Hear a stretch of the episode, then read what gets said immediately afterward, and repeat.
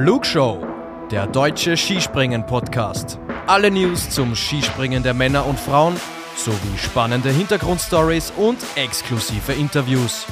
Präsentieren euch Tobias Ruf und Luis Holuch.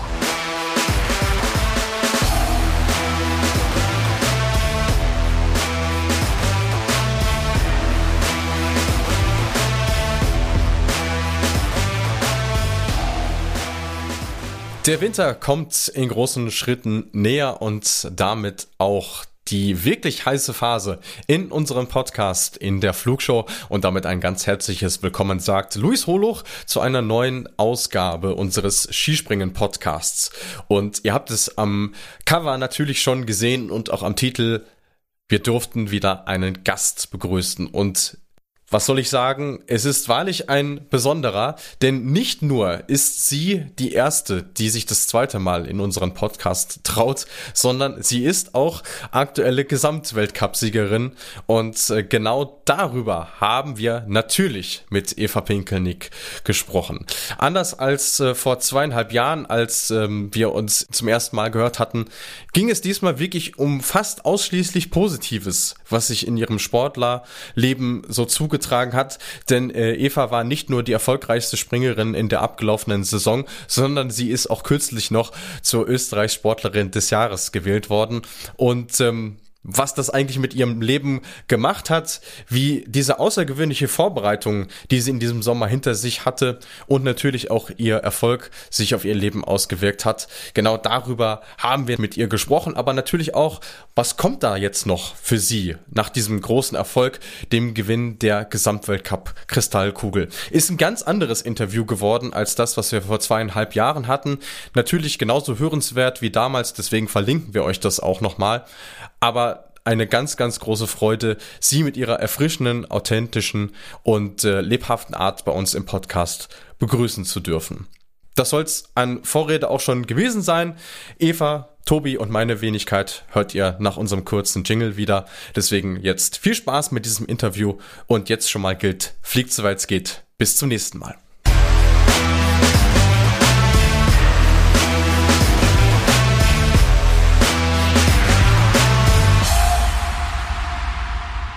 Im Hauptberuf ist sie Skispringerin, doch es gibt kaum einen Sport, den sie noch nicht betrieben hat. Ihr Reisepass weist sie als 35-Jährige aus, doch sie versprüht Elan und Lebensfreude, wie meine fünfjährige Cousine. Den großen Wurf haben ihr die wenigsten zugetraut, doch im letzten Winter hat sie ihn geschafft. Und sie ist jetzt der erste Gast, der sich tatsächlich ein zweites Mal in die Flugschau traut.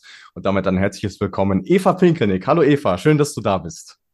Ja, vielen Dank für die Einladung eine große Ehre für uns, eine amtierende Gesamtweltcupsiegerin in der Flugshow. Das hatten wir auch noch nicht. Und ähm, als wir uns das letzte Mal gesehen haben, nämlich in Wickersund, da stand es ja schon fest und ich konnte dir auch persönlich gratulieren.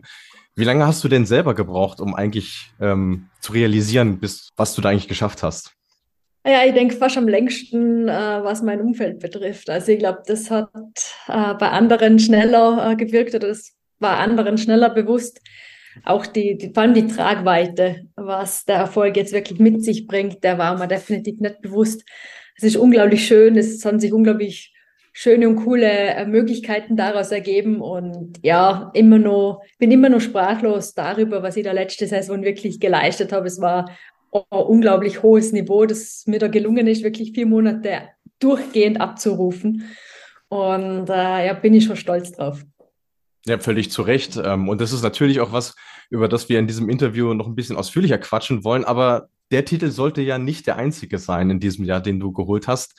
Ähm, du bist am 12. Oktober außerdem noch zu Österreich Sportlerin des Jahres gewählt worden, als erste Skispringerin überhaupt. Und äh, da muss ich in Markus Lanz Manier fragen, was macht diese Auszeichnung mit dir? Ja, wenn du das jetzt so aussprichst oder wenn das jemand eben mir gegenüber wieder so erwähnt werde, immer nur emotional. Es ist jetzt einen, ganzen Monat her. Und es war ein unglaublicher Moment. Also einfach, äh, als die Malis Reich, die immer ein Riesenvorbild war, ähm, hier da meinen Namen verkündet hat auf der Bühne. Ähm, ja, und sich alle so, so herzlich mitgefreut haben. Und ich bin dann eben zu ihr und sie hat mich herzlich umarmt. Und vor allem der Moment, äh, wo ich mich dann umgedreht habe Richtung Publikum Und ich habe gehört in meinem Nacken, dass es laut ist. Aber ich habe mich dann umgedreht und der ganze Saal steht. Das war eine unglaubliche Welle der Wertschätzung, unglaubliches, ein unglaublicher Moment, den ich mir so nie hätte träumen können. Also vor mir Standing Ovations und, und ich stehe im, im Kreis von einer Annemarie Moser-Bröll, einer Liz Görgel, Malis Reich, alles, alles so ja, große menschliche Persönlichkeiten und mit unglaublich großen sportlichen Erfolgen. Das war ja ein unglaublicher Moment, wo ich jetzt noch ähm, Gänsehaut kriege. Ich habe schon ein bisschen verarbeiten können. Ich bin ja danach in Urlaub und habe da bei den Sonnenuntergängen in Kalifornien äh, über Meer bin ich wirklich da gesessen mit ja, Tränen in den Augen, einfach aus Dankbarkeit für alles, was ich da erleben habe dürfen. Aber das heißt ja, das ist ja immer so, so eine berühmte Frage, die man sich dann automatisch stellt. Als du zu dieser Gala hingefahren bist, hattest du noch keine Ahnung, wie der Abend für dich eigentlich verlaufen würde. Richtig. Also wir wussten die Top 3. Das wurde eine gute Woche vorher verkündet das war dann schon mal so cool. Also, weil ich meine, Österreich hat viele gute Sportlerinnen und es waren Leute nicht in den Top 3, jetzt zum Beispiel die Wally Höll, äh, Downhill-Mountainbikerin, die hat ihren Gesamtweltcup-Sieg äh, geholt, die hat den WM-Titel verteidigt und die war nicht mal Top 3 und die ist in meinen Augen einfach ähm, eine unglaubliche Leistung, was sie abgerufen hat, die Saison. Und als dann eben die Top 3 klar waren und ich, ich bin in den Top 3, war das schon mal eine Riesenehre und dann ja, fährt man hin zu der Gala und äh, weiß nichts. Es ist echt die Spannung bis zum Schluss und es war dann, ja, es war einer der schönsten Momente in meiner sportlichen Laufbahn. Das, das glaube ich dir. Wir sind ja mitten in der Sommervorbereitung, beziehungsweise ja quasi schon am Ende angelangt und genau darum soll es jetzt im nächsten Teil ein bisschen gehen und ich übergebe damit an Tobi. Ja, und äh, wir schließen an, im Endeffekt an, die große Gala zur Sportlerin des Jahres. Auch herzlichen Glückwunsch von mir nochmal äh, war sehr gut was los in dieser Woche. Also ich glaube, ähm, für eine Skispringerin in, im Oktober so eine Woche gibt's auch nicht allzu oft. Wir hatten die Einkleidung und die österreichischen Meisterschaften. Äh, jetzt erstmal grundsätzlich eine Frage. Die sind ja in Österreich gesplittet. Großschanze, Normalschanze. Ähm, ist das jedes Jahr äh, der Fall? Weil in Deutschland, wir zeichnen auf, jetzt am 6. November, da blicken wir zurück auf die deutschen Meisterschaften, die dann kompakt an einem Wochenende gesprungen werden. Wie äh, ist es in Österreich so der, der Normalfall? Ja, es ist der Normalfall. Wir haben immer österreichische Meisterschaften auf der Normalschanze und auf der Großschanze. Normalster Fall ist, dass am Samstag die Kleinschanze ist und am Sonntag die große. Äh, also dass es auch an einem Wochenende kompakt ist. Ich glaube, in Deutschland findet da am Sonntag dann ein Teamwettkampf statt. Genau, äh, genau. Da ist bei uns einfach äh, kleine oder Normalschanze und Großschanze. Und äh, mit den Kombinieren auch gemeinsam. Das ist immer sehr, sehr cool. Äh, auch die wieder noch einmal vor dem wirklichen Start der Weltcup-Saison zu sehen. Und ähm, jetzt heuer war es einfach so von der Planung her, weil Freitag einige Medientermine waren, offizielle. Also Freitag war ähm, dann eben äh, Termine mit, mit Audi. Es war die Modeschau im Europark, wo wir die neuen Klamotten, also die neue Wintereinkleidung präsentiert haben. Es gab diverse Termine ähm, mit ORF, mit Servus TV und dann eben am Samstag die Einkleidung und, und dadurch äh, wurde einfach der Großschanzenbewerb am Donnerstag gesprungen, dann eben Freitag Medientermine, Samstag Einkleidung und Sonntag nochmal Normalschanze. Für mich war dann eben zusätzlich noch am Donnerstagabend äh, der Termin in Wien und ähm, eh, bin super Ski gesprungen in Bischofshofen, also waren gute äh, Großschanzensprünge. Dann eben die Emotionen in Wien am Abend, dann nochmal zwei Tage Vollgas mit, mit Medien und äh, ich war dann eben einfach müde. Ich konnte nicht mehr. Also ich war einfach, ähm, es hätte, wenn es unbedingt sein hätte müssen, hätte ich schon runterspringen können, aber mit dem ähm, auch neu gestalteten Trainerteam haben wir einfach gesagt, in in diesem Zustand würde ich kein Training absolvieren, also mache ich jetzt auch keinen Wettkampf. Und ähm, somit bin ich dann einfach heimgefahren. Also ich habe den gesamten Samstagabend, ich habe sogar das Abendessen verschlafen. Also ich war einfach durch, habe da wirklich einmal 15 Stunden geschlafen und bin dann am Sonntag in der Früh ähm, nach Hause gefahren und dann eh ab in Urlaub. Es war genau richtig, äh, was die Planung anbelangt, dass ich auch wirklich dann fit in die Wintersaison starten kann. Genau, also wenn Eva sagt, sie ist in Bischofshofen super Ski gesprungen, heißt das übersetzt. Sie ist österreichische Meisterin von der Großschanze geworden. Auch dazu herzlichen Glückwunsch. Und zur Normalschanze, du hattest es erwähnt, bist du da nicht angetreten. Jetzt waren, war dieser Wettbewerb in Bischofshofen das einzige, was wir wettkampfserientechnisch von dir im Sommer gesehen haben. Luis hat mir natürlich geflüstert, dass eigentlich Klingenthal, das Grand Prix-Finale, schon äh, auf dem Plan stand ursprünglich. Warst nicht dabei? Nimm uns mit. Ähm, warum nur dieser eine Auftritt? Naja, ich wollte ja 100% Quote. Ah. Also, also du, du, hast, du, hast, du hast den ganzen Sommer bis nur in Bischofshofen gesprungen und hast genau. gesagt, so, und jetzt zeige ich es euch. genau. Um, ähm, na, es war einfach ein Sommer, der, in dem sehr vieles neu war. Also es, was mich betrifft, komplett neue Rolle äh, als Nummer eins der Welt, äh, neue Rolle für mich selber, äh, das auch einzuordnen, neue Ro Rolle auch von außen, also von der Medienlandschaft, äh, verbandsintern. Dann hat man auch ein neu aufgestelltes Team. Es sind nur noch zwei Leute von der letzten Saison mit dabei. Und äh, da gilt es halt auch, mit den sehr vielen Neuen einfach wieder Wege zu finden, also neu zu kommunizieren, mit jedem herauszufinden, wie muss ich wem was kommunizieren, dass er oder sie mich auch versteht, also meine Bedürfnisse versteht und dann, dass wir da wirklich ein gutes Training aufbauen können. Und ähm, ja, natürlich auch Materialtests etc. Und was halt vor allem auch den Sommer echt viel war, waren eben Medientermine, die sehr, sehr cool waren. Also ich habe es unglaublich ähm, geschätzt und finde es immer noch unglaublich cool, dass ich zum Beispiel bei Willkommen Österreich dabei sein konnte mit Stermann und Christemann. Das war ein super lustiger Abend. Die beiden sind einfach ein Wahnsinn und auch so einfach einige Möglichkeiten kam, mit meiner Geschichte Menschen Mut zu machen. Und deswegen haben wir uns auch entschieden, aufgrund dessen, dass da schon der Reiseaufwand recht groß ist, ähm, einfach die Sommer Grand Prix nicht zu springen, dass die rechtliche Zeit wirklich in Ruhe trainiert werden kann. Und wir haben uns äh, auf die Basics fokussiert, so wie der vor, den vorherigen Sommer auch. Also sehr viel Kleinschanzensprünge äh, oder Normalschanzensprünge, wirklich die Basics einschleifen. Und ähm, ja, sind dann mit äh, wenig Großschanzensprüngen ähm, nach Bischofshofen zur ÖM und haben da gesehen, äh, das System funktioniert, egal auf welcher Schanzengröße. Und auch ähm, ja, die Athletik ist gut, das Material passt. Und ich meine, da weiß der Louis auch gut Bescheid, ähm, oder ihr beide wahrscheinlich. Ja, materialtechnisch ist beim Skispringen immer so eine Sache. Da kommen halt neue Regelungen der FIS, äh, dann schaut man, dass man das recht adaptiert. Und äh, ja, wir haben natürlich auch ein paar Sachen getestet im Sommer, äh, haben aber auch gemerkt, bei manchen Dingen, so Setup, äh, in der Theorie ist es besser, in der Praxis kommen wir gerade nicht weiter, also weg damit.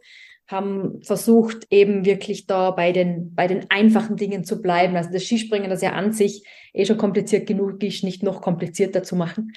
Und ja, dann Richtung Klingenthal ging dann eher ein bisschen die Wogen hoch mit dem Skistopper-Thema, ähm, was wir dann als Athleten gemeinsam sehr gut geregelt haben, dass wir dort zumindest materialtechnisch nicht mit etwas Neuem, also alle gesamt, Männer wie Frauen, mit etwas Neuem, das nie jemand getestet hat, in den Winter starten müssen.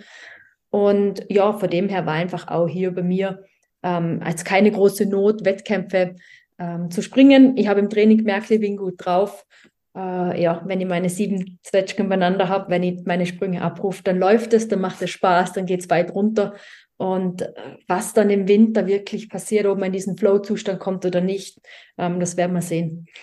Und da äh, ist es, glaube ich, unabhängig davon, diese Sommer-Events sind ja vom Winter dann eigentlich auch noch zu weit weg. Also ähm, da kann man nicht schon erkennen, ah, ich habe einen Flow im Sommer, heißt automatisch, den nehme ich zwei Monate pack ihn in die Tasche und, und hol ihn dann in Lillehammer wieder raus. So einfach ist es ja im Endeffekt nicht. Na, und es ist ja auch ein bisschen was anderes. Also Sommerspringen und Winterspringen sind schon, es sind jetzt nicht zwei verschiedene Sportarten, aber es gibt ja doch Unterschiede. Es gibt Unterschiede, ähm, ja, was die Luft anbelangt. Es fühlt sich ein bisschen anders an. Und dementsprechend ähm, ja, sind wir einfach von Anfang an den Weg gegangen, dass wir uns da wirklich auf den Winter fokussieren und dass ich jetzt im Sommer mal diese Zeit genießen darf und auch wirklich die, die Medientermine in Ruhe genießen darf, ähm, die, die mir da jetzt einfach in, äh, entgegengebracht werden und die ich da jetzt einfach ähm, äh, ja, als Chance ja bekomme. Also ein etwas anderer Sommer für Eva Pinkelnick, aber Ähm, sie hat ihn hörbar genossen, für uns auch sichtbar. Ähm, scheint eine tolle Zeit gewesen zu sein. Willkommen in Österreich übrigens für unsere deutschen Zuhörer. Eine ganz beliebte äh, äh, Late-Night-Show im ORF in Österreich. Eine absolute Institution. So, du hast es schon, schon angedeutet. Im Team hat sich auch wahnsinnig viel verändert. Unter anderem natürlich immer eine extrem wichtige Position gibt's mit Bernhard Metzler einen neuen Cheftrainer. Erster Eindruck. Oder was heißt erster Eindruck? Zeital arbeitete ihr schon zusammen. Wie ist denn der Eindruck? Formulieren wir es so. Ja, der absolute oder der beste Vorteil ist, dass ich einfach normal schwätzen kann mit dem Dialekt und er versteht mich. Also er kommt aus der gleichen Ecke. ähm, ganz, ganz spannend war das für mich, weil er im Skisprung-Zirkus einer derjenigen ist, der am meisten Know-how hat, egal auf welchem Bereich, also in, in welchem Bereich. Er hat unglaublich viel Erfahrung, ähm, was einfach Skispringen anbelangt, von äh, egal in welchem Level, also von wirklich von, von jüngeren Kids oder von, ja, von Nachwuchsathleten bis hoch ähm, zu Olympiasiegern. Und das, äh, ja, dieses Know-how jetzt hier bei uns, bei den Damen zu haben, ist super cool und auch menschlich ist einfach ähm, eine ganz andere Herangehensweise. Also ist einfach ein, ein komplett anderer Typ als Mensch, als der Cheftrainer, als der Harry Rodlauer, den wir vorher hatten. Und ähm, ja, war, war sehr, sehr spannend. Ähm, wie immer Kommunikation zwischen Mann und Frau. Äh, da ist einfach das Thema, dass man gute Wege findet. Und wir haben die Wege echt gefunden. Also es war ein sehr, sehr spannender äh, Sommer. Es war ja, wie immer nicht geradlinig. Das gehört in so einer Sportler-Trainer- oder Sportlerinnen-Trainer-Beziehung auch ganz normal dazu. Wir haben immer, und das habe ich total geschätzt, die, die sehr ehrliche, direkte Kommunikation geradeaus. Und das ist auch nämlich so, wie ich bin. Äh, ich kann einfach sagen, was ich denke. Und ähm, so können wir uns gegenseitig weiterentwickeln. Was auch super cool war, dass der Metzi von Anfang an einfach auch gesagt hat, ähm, das Team mit Eva und Didel, das funktioniert. Ähm, also Thomas Diet hat der ja Co-Trainer ist, der auch für den Stützpunkt West eben zuständig ist. Und nur weil er jetzt näher wohnt, ähm, muss er da nicht alles umkrempeln oder muss er sich da jetzt einmischen. Natürlich, im Hintergrund reden die miteinander über mich, aber im Positiven. Also die tauschen sich aus, die tauschen sich über Sprünge aus, die tauschen sich über die Athletiktrainings aus. Aber, und wenn es einmal so wäre, dass eben auf verschiedenen Chancen gesprungen werden soll, dann hat die auch einige Einheiten, wo eben der Metze da mit mir Skispringen gegangen ist. Das waren super coole Einheiten, sehr, sehr spannend. Und ähm, so hat sich das einfach sehr, sehr gut entwickelt. Und so sind wir einfach in der Ruhe Schritt für Schritt gegangen. Und das ist eben auch ein Vorteil, wenn man keinen Wettkampfstress hat, sondern wenn man da in Ruhe einfach sich gegenseitig kennenlernen kann und weiterentwickeln kann und äh, unglaubliche Manpower, die dann eben der Metze auch installiert hat, also mit dem Dietler als Co-Trainer sowieso auch im Servicebereich, im physiotherapeutischen Bereich. Wir sind echt gut aufgestellt. Also das Know-how des Betreuungsteams, das ist äh, ein neues Level. Ja, jetzt liegt es halt an uns Springerinnen, dass wir das auch auf die Schanze bringen. Ich wollte gerade sagen, am anderen Ende äh, gibt es dann natürlich immer noch euch, die es umsetzen müssen. Auch ja. da haben sich Dinge verändert mit Daniela Iraschko-Stolz ist eine wirkliche Institution im österreichischen Skispringen. Sie hat ihre Karriere beendet. Auf der anderen Seite ist Lisa Eder nach langer Verletzungspause eine sehr hoffnungsvolle Athletin äh, zurückgekommen. Wie siehst du euch denn in Summe als Team aufgestellt?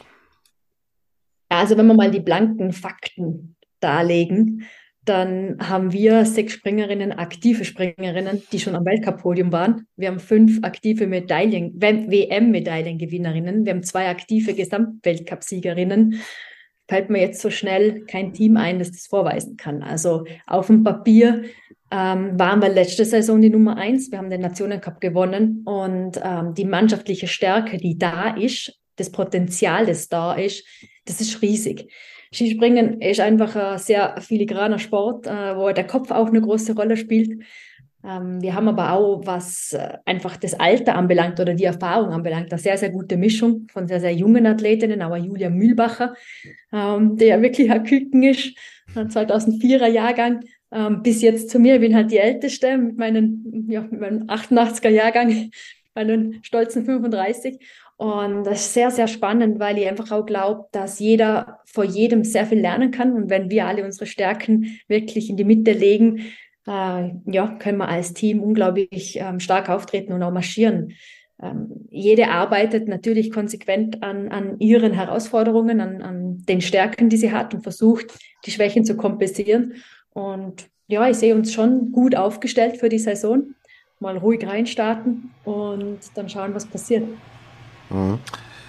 Du bist jetzt also nicht nur qua Alter, sondern natürlich auch jetzt anhand des Erfolges und der Erfolge, die du schon erreicht hast, insbesondere natürlich auch mit all dem, was letzte Saison passiert ist. Bist du die Teamleaderin? Identifizierst du dich als diese? Wie ist die Hierarchie? Nimm uns mit.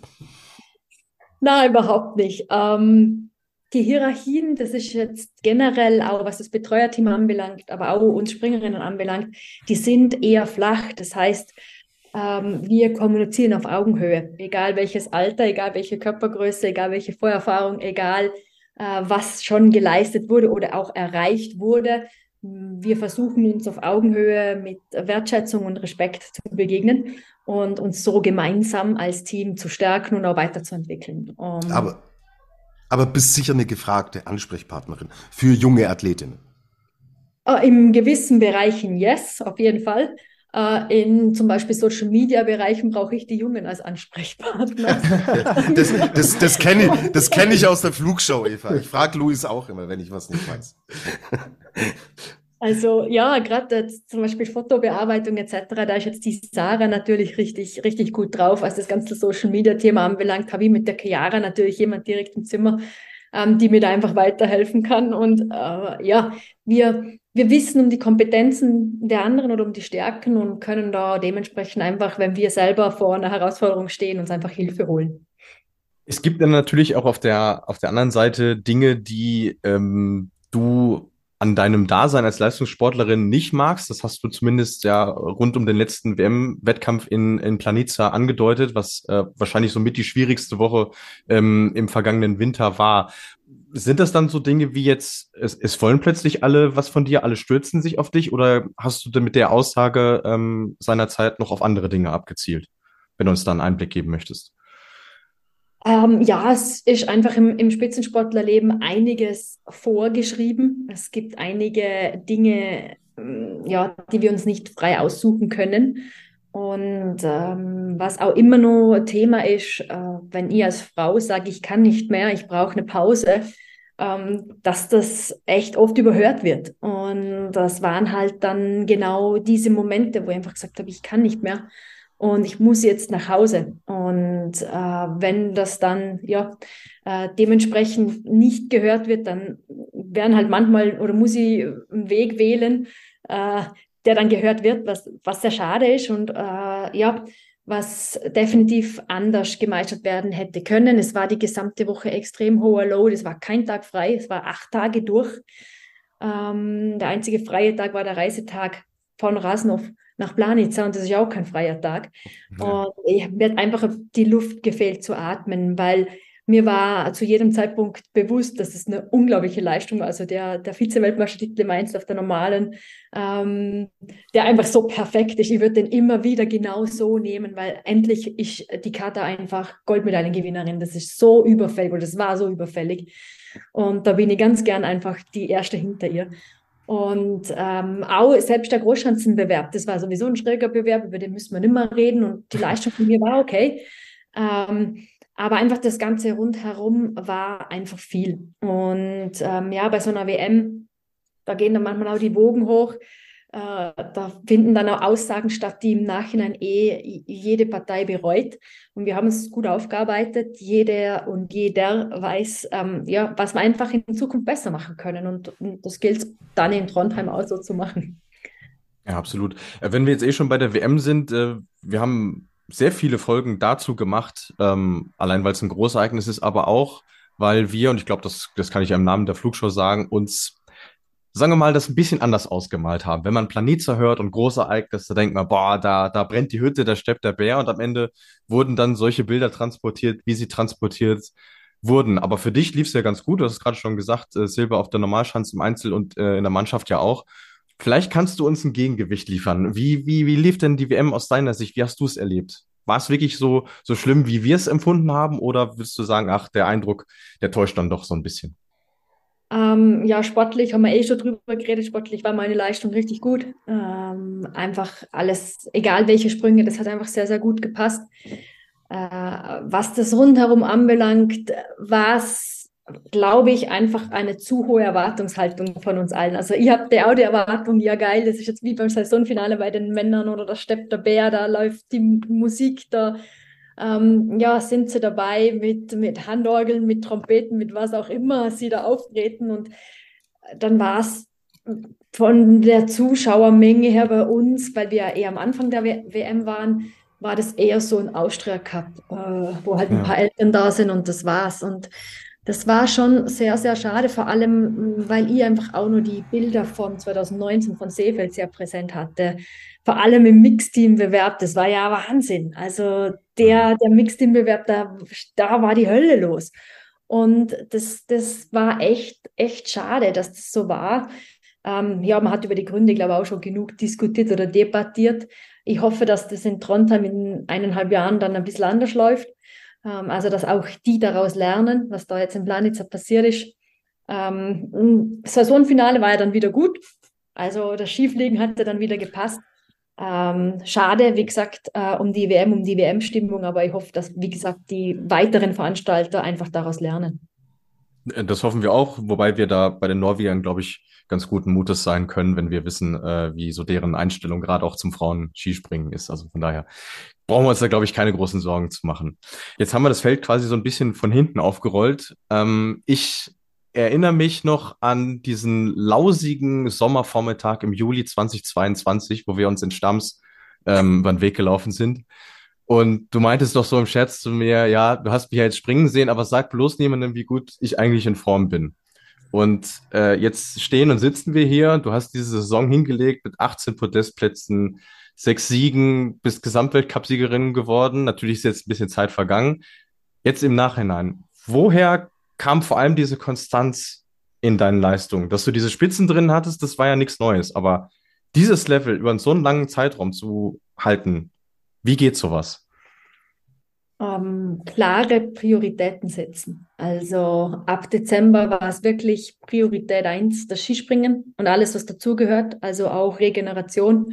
Äh, wenn ich nach Hause komme, es war weniger Zeit mit äh, Freund, mit Familie, mit Freunden weil einfach ähm, ja, das Skispringen so endlich ist. Und ich hoffe, dass ich die Zeit mit Familie und Freunden in ein paar Jahren noch habe.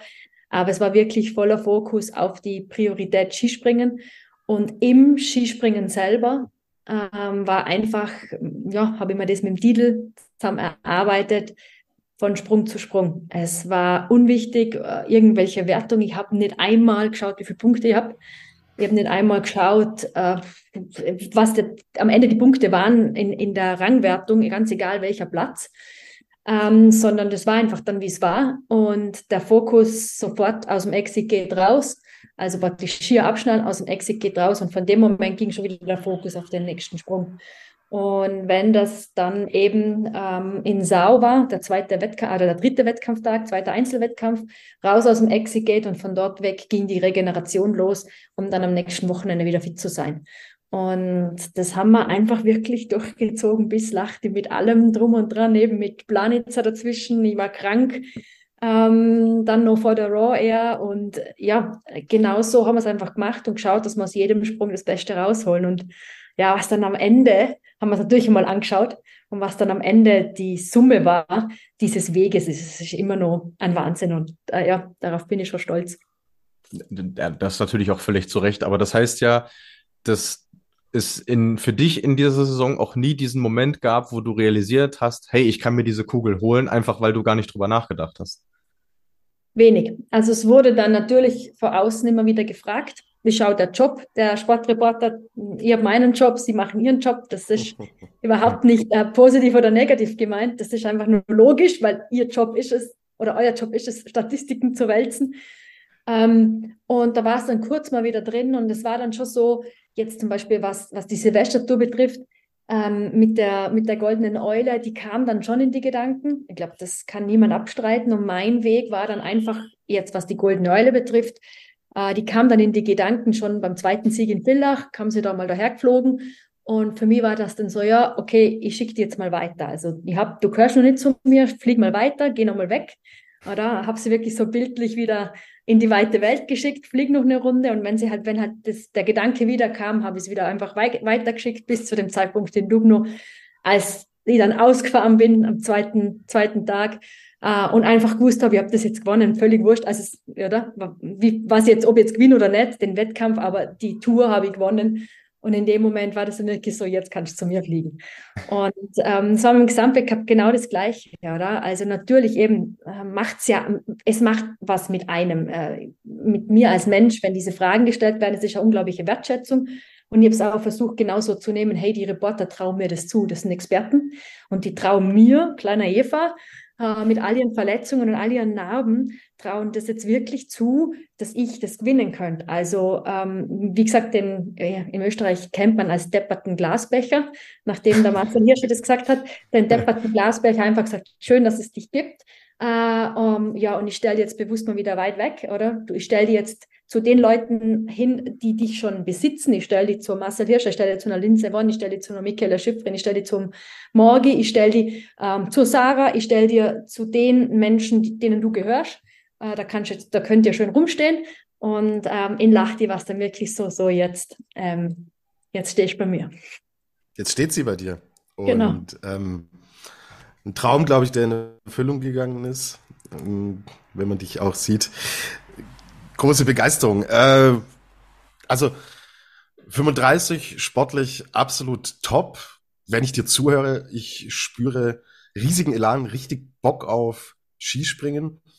Was kommt denn noch äh, in der Zukunft? Hast du einen Plan? Hast du Ideen, konkrete Ziele? Oder sagst du vielleicht auch zu den Ideen, Zielen und so weiter, bleibt es mal, wo ihr seid und wenn der Moment da ist, dann könnt ihr gern kommen. Genau, also das ist die Herangehensweise, die einfach da ist. Aktuell bin ich einfach unglaublich dankbar für alles, was ich schon erleben habe dürfen. Das ist eine total schöne Zeit, wirklich sagen zu können, es ist einfach alles gut. Also das jetzt auch in, in meiner Zeit in Kalifornien nochmal gemerkt, wo ich viel Zeit hatte zu reflektieren. Eine liebe Freundin besucht, äh, die ein, ein sehr tiefgründiger Mensch ist, die hat gerade zehn Monate altes Kind, also das hat auch so viel Elan wie die äh, Cousine, die Fünfjährige von, Luis. Äh, und ähm, ja, also Zeit mit dem, mit dem Kleinkind zu verbringen, das erdet sowieso immer, das macht einfach Spaß und dann aber auch wirklich schöne Gespräche zu führen. Und ich habe einfach gemerkt, ich bin unglaublich dankbar für alles, was passiert ist. Es ist auch alles ein Stück weit gut, so wie es passiert ist. Die Narben, die stehen mir gut. Ähm, und ja, wenn es dadurch, dass ich einfach bereit war, wirklich durchzuhalten und durchzukämpfen, auch anderen Menschen Mut machen kann, dann waren wirklich die Tränen, die Schweißperlen, die ich da vergossen habe, äh, wertvoll. Und das ist unglaublich schön. Das ist ähm, ja einfach, wie gesagt, eine Riesendankbarkeit, die sich da breit macht. Und äh, natürlich äh, mit dem Augenzwinkern jetzt schon einige Male auf Saisonziele geantwortet. Das sind die 200 Meter in Wickersund, die das wäre natürlich noch ein Traum.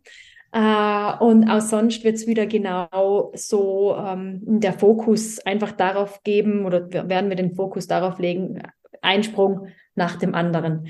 Und äh, ich habe jetzt gerade seit der ÖM äh, oder die letzten Tage beim Training echt, echt gute Sprünge gezeigt. Bin ja die Schanze in Oberstdorf ja, rausgeflogen äh, die Großschanze. Und das hat richtig Spaß gemacht. Und genau so werden wir es angehen. Einfach in der Ruhe ähm, meine Sachen auf meine Sachen konzentrieren, ähm, der Blick wirklich gerichtet nach vorne, so wie es auf der Schanze auch ist, nicht links und rechts. Äh, Ohren verschließen zu jeglichen ähm, ja, Störgeräuschen, die da sind, die schönen, die guten Geräusche rausnehmen und jeden Sprung genießen, weil eben, ich habe es ja selber schon erlebt, wie schnell es auch wirklich vorbei sein kann. Und das Skispringen ist einfach eine endliche Sportart. Also ich hoffe, ich kann in ein paar Jahren mit meinen Kids in die Berge im Sommer wie im Winter, äh, kann noch ein paar Bällen nachrennen, ein bisschen Fußball spielen. Und ähm, ja, Skispringen auf hohem Niveau, also auf dem Niveau, wo es wirklich Spaß macht, ähm, das ist einfach endlich und somit genieße ich einfach jeden Sprung, der da gelingt. Ist denn 2026 denkbar? Olympische ja. Spiele. Ja, das ist ähm, ausgegeben auch äh, die letzte Saison. Also wenn es der Körper mitmacht, wir werden natürlich ähm, auch heu also nächstes Jahr im Frühjahr, Frühjahr wieder eruieren, wie geht es dem Körper, wie geht es dem Kopf. ähm, was, wie, wie wird weiter gehandelt oder wie machen wir weiter. Aber äh, das ist das Endziel, denn Peking war in allen Belangen für mich schwierig, äh, um nicht sagen beschissen, zu, zu sagen beschissen. Ja, ähm, da hat wirklich gar nichts zusammengestimmt. Und es ist total schade, weil die Olympischen Spiele ähm, ja, sind doch etwas, wovon ich Fan bin, wenn die denn ablaufen, wie sie auch ursprünglich geplant sind. Wenn es einfach wirklich ein Sportfest ist, wenn, wenn Leistungen einfach gefeiert werden, wenn ja die große Sportfamilie zusammenkommt. Das ist eine Riesenehre, bei den Olympischen Spielen dabei zu sein, für sein Land wettkämpfen zu dürfen.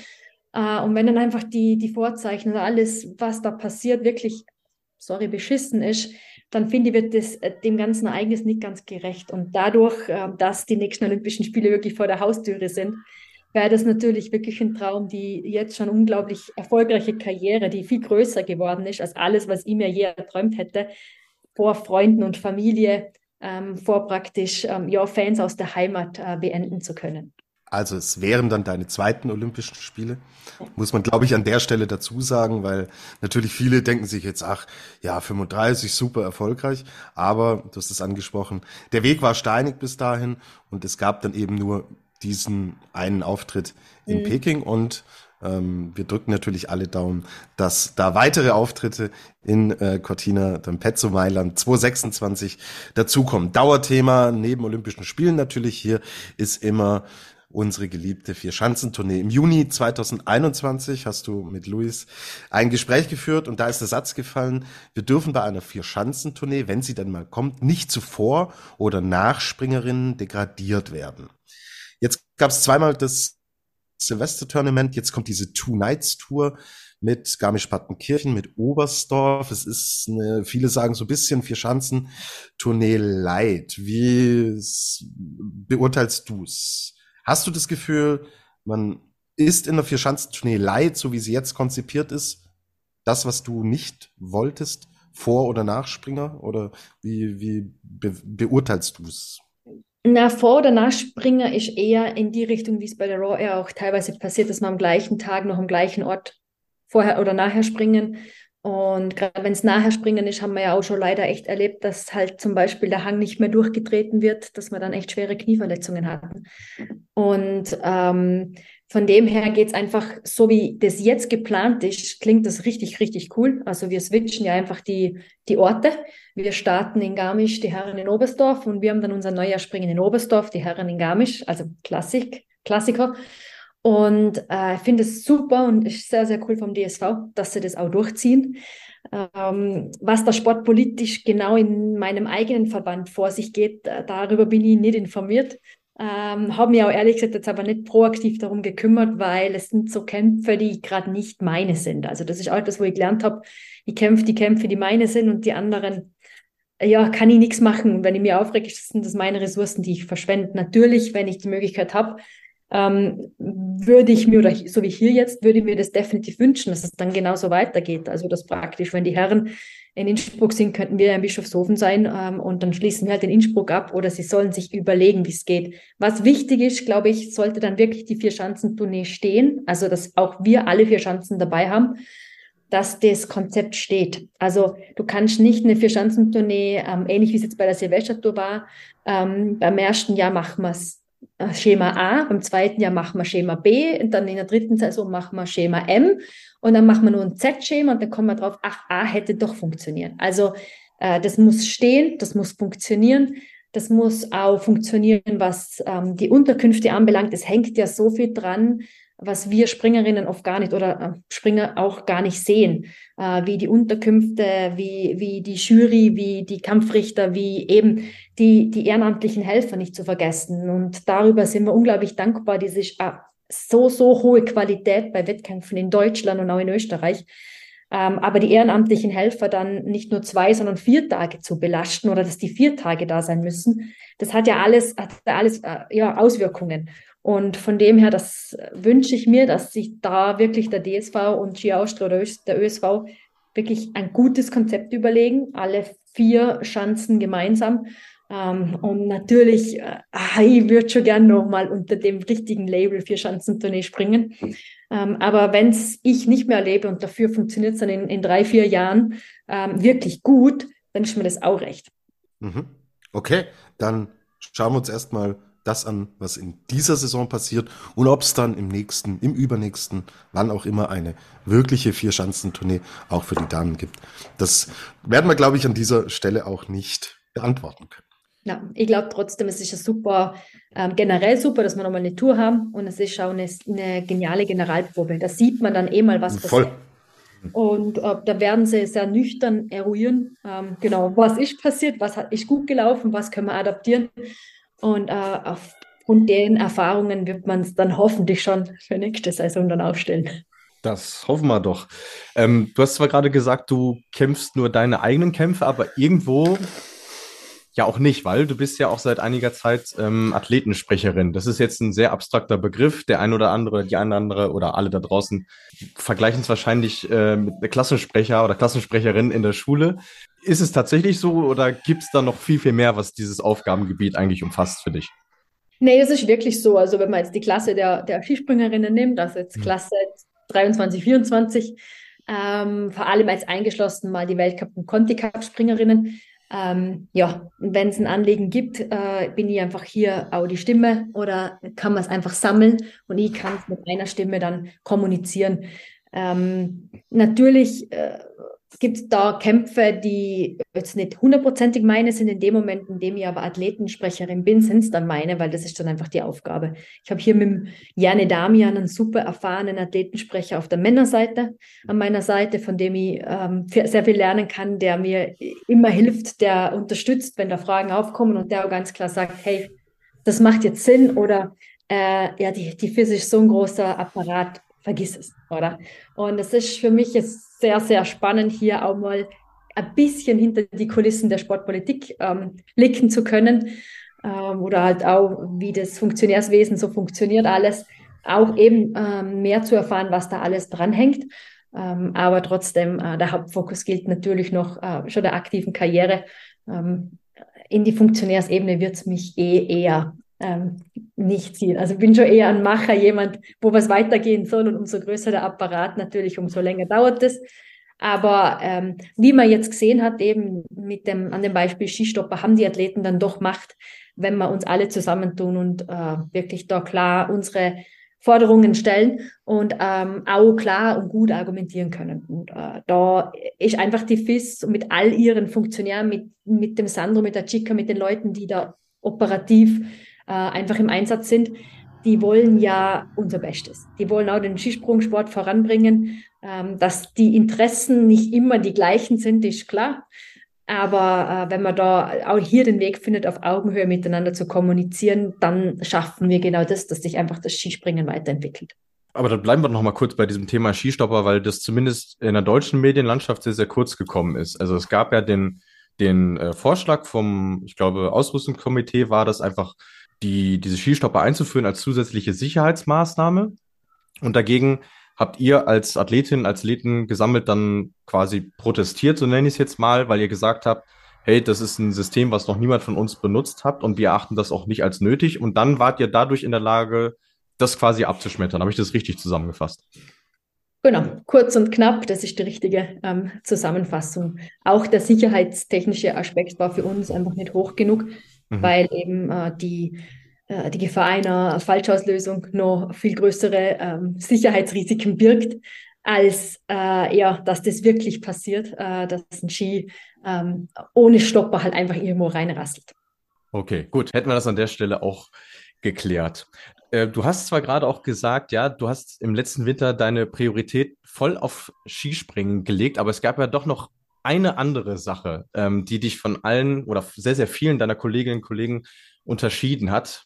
Ähm, du bist in eine Rolle geschlüpft, die nicht viele bislang in ihrem Leben hatten. Du bist nämlich Hauptprotagonistin in einem Film, der ja. gerade noch in der Mache ist. Und äh, ich muss an der Stelle gestehen, ganz unschuldig bin ich nicht. Ähm, ich habe mir extra die Erlaubnis geholt, also wir dürfen drüber reden, aber das lasse ich dich einfach machen, weil du bist ja diejenige, ähm, die da die Hauptrolle spielt. Möchtest du unseren Zuhörerinnen und Zuhörern schon mal einen kleinen Einblick geben?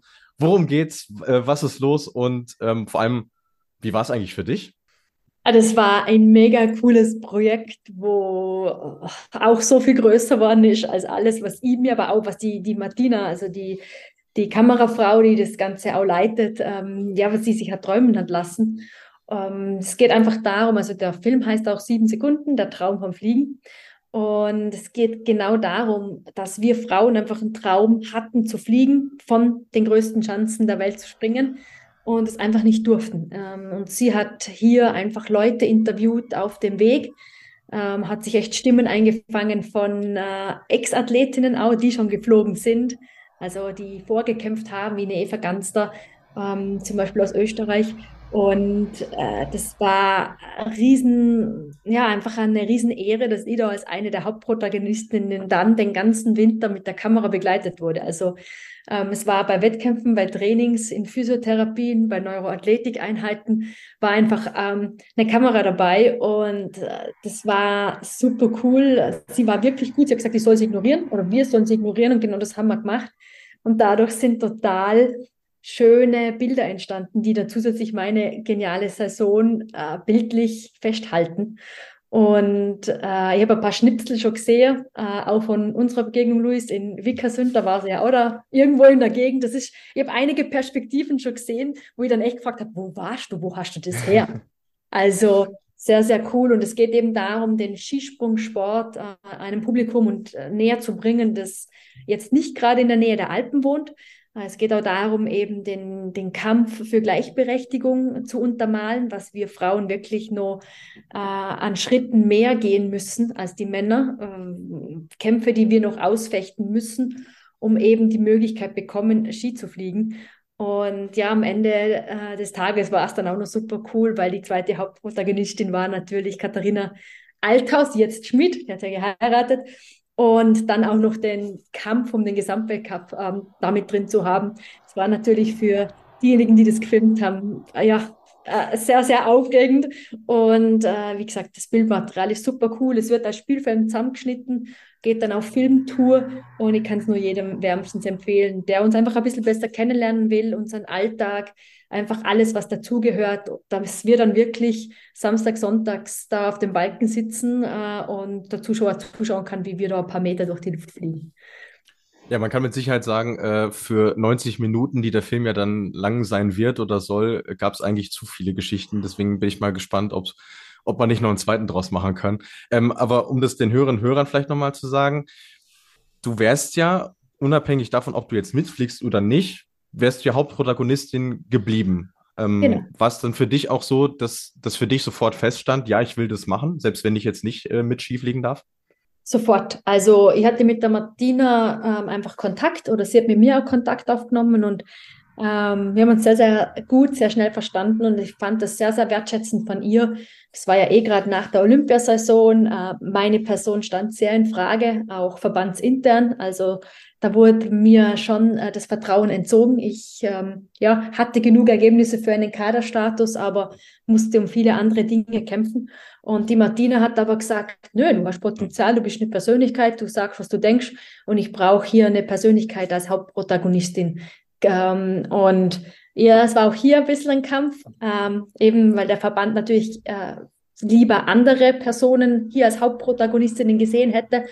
Und ich habe aber zu Martina einfach gesagt, ähm, wir fangen mal an zu drehen äh, und wir gehen einen Schritt vor den anderen und ähm, das kommt schon gut. Also sie ist Schweizerin und wir verstanden uns da auch im Dialekt gut.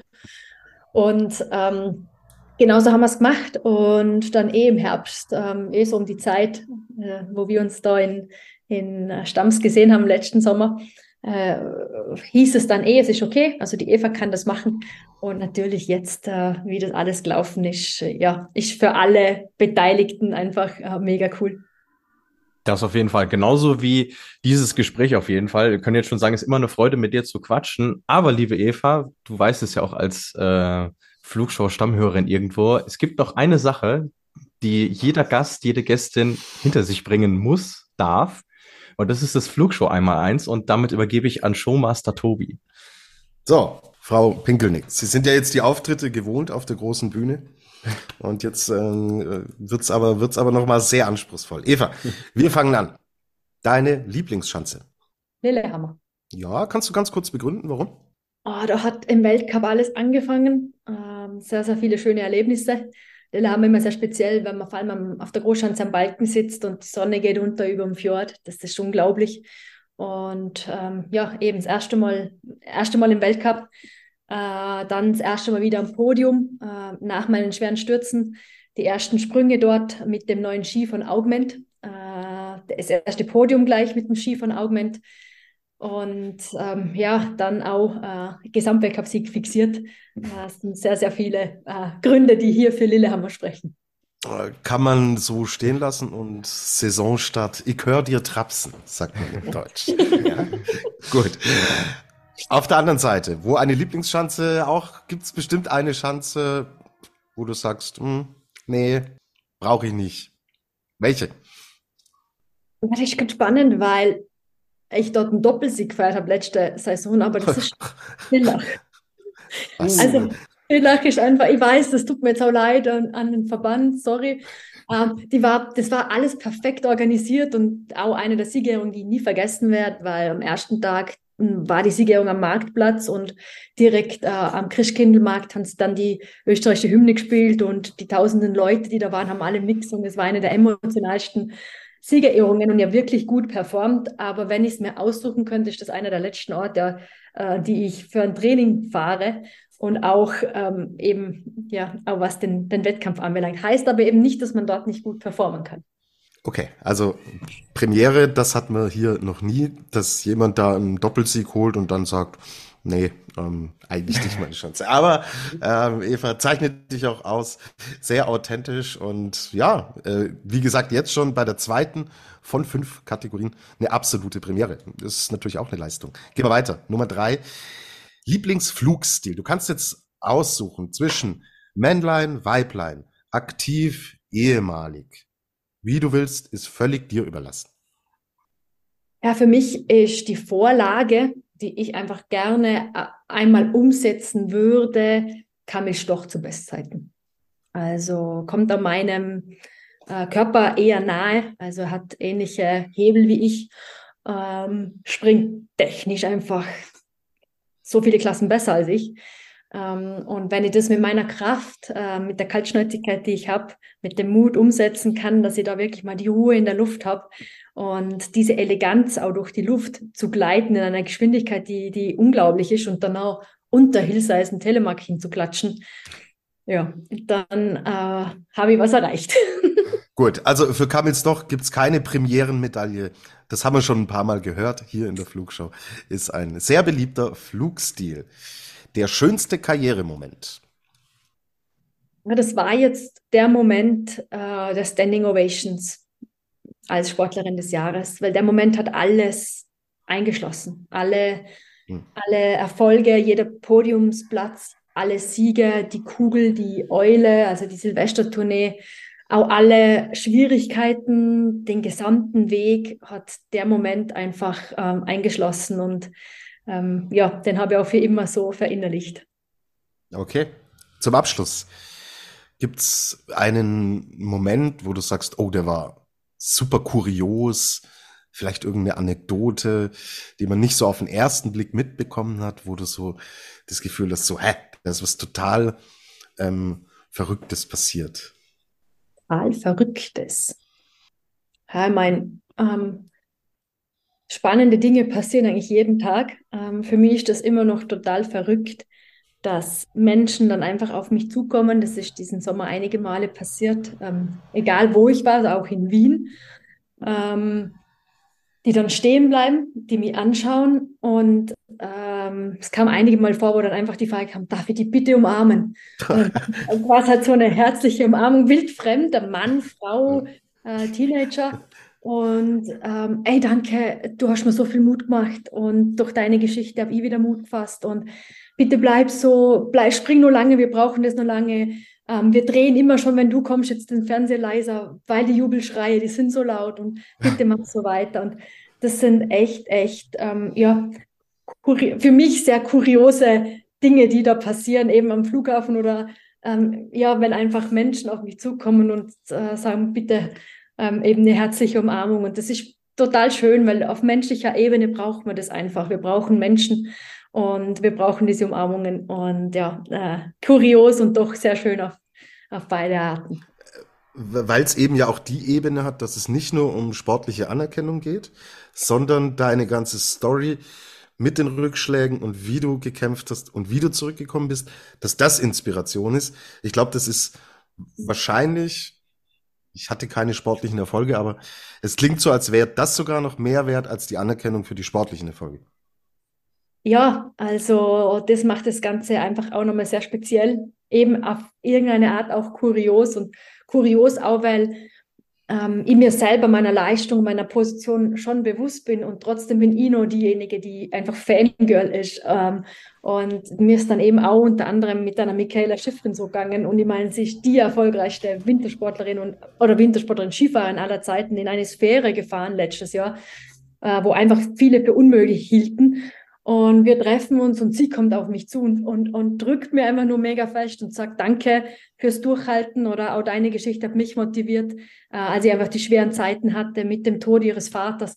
Und das, äh, das war dann wirklich so ein, äh, ja, halt Jaw-Dropping, ähm, kurios, ähm, spannender Moment für, für, also eben für diese Momente, die ich unglaublich dankbar bin.